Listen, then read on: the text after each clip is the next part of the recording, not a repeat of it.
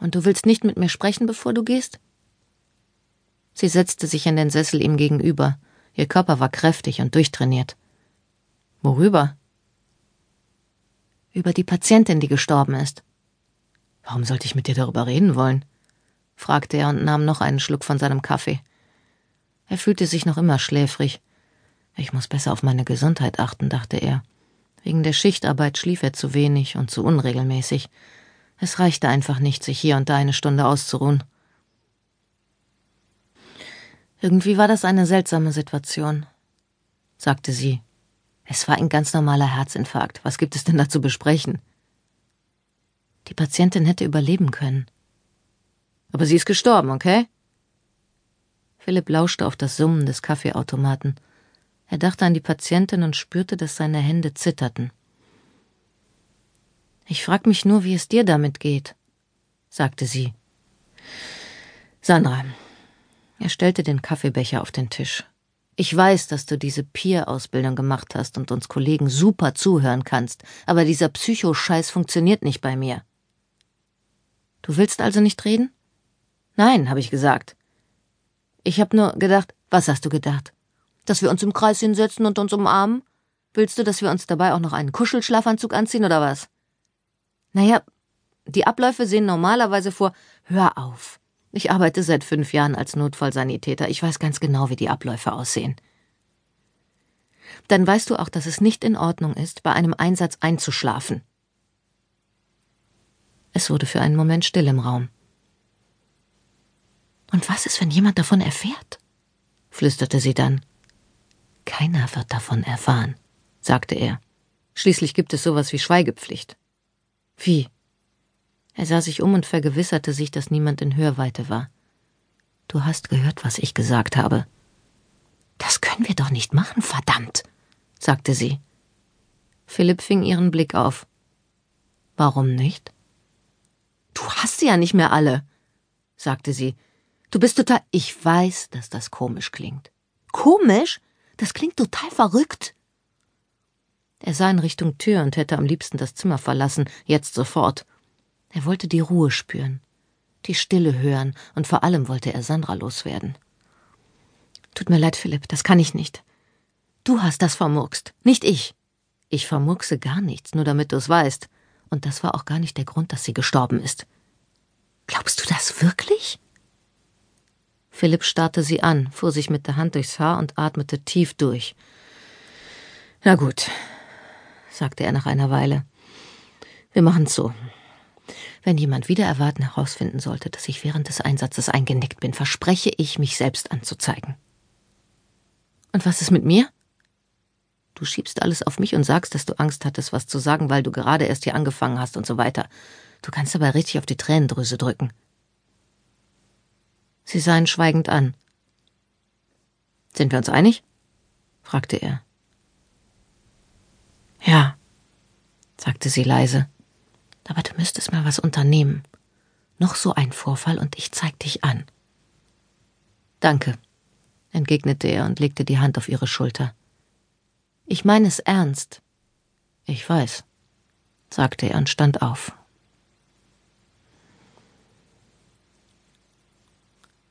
Staatsanwältin Jana Berzelius saß vor dem Aufnahmestudio und wartete. Gleich durfte sie sich neben Richard Hansen setzen, der das Frühstücksradio des Senders P4 Östergötland moderierte.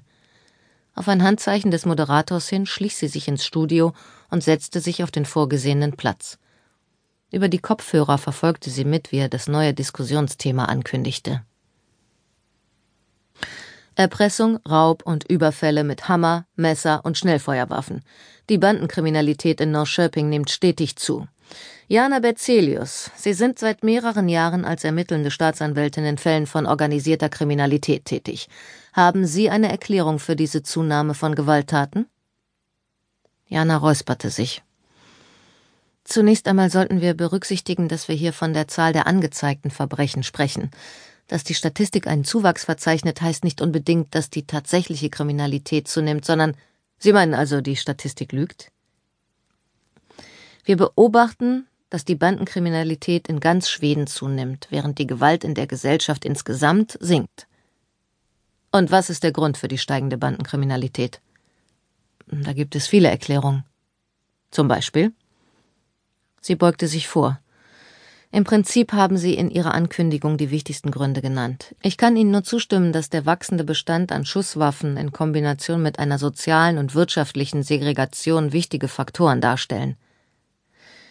Wie Sie wissen, hat unsere Redaktion die kriminellen Banden hier in Norrköping näher untersucht, fuhr Hansen fort, während er in seine Unterlagen sah. Unsere Reportagen über die Aktivitäten dieser Banden in Sachen Waffen, Drogen und Menschenhandel haben viel Aufsehen erregt. Jetzt ist seit den ersten Berichten ein Jahr vergangen und es ist kaum eine Verbesserung zu beobachten. Es wird nur selten ein Urteil gesprochen. Wenige Fälle kommen überhaupt vor Gericht und viele Menschen behaupten, dass das Rechtssystem in Schweden nicht richtig funktioniert. Müssen wir uns Sorgen machen?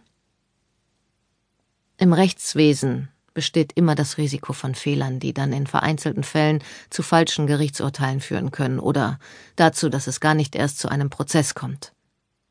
Könnte ein befangener Staatsanwalt ein solches Risiko darstellen? Natürlich.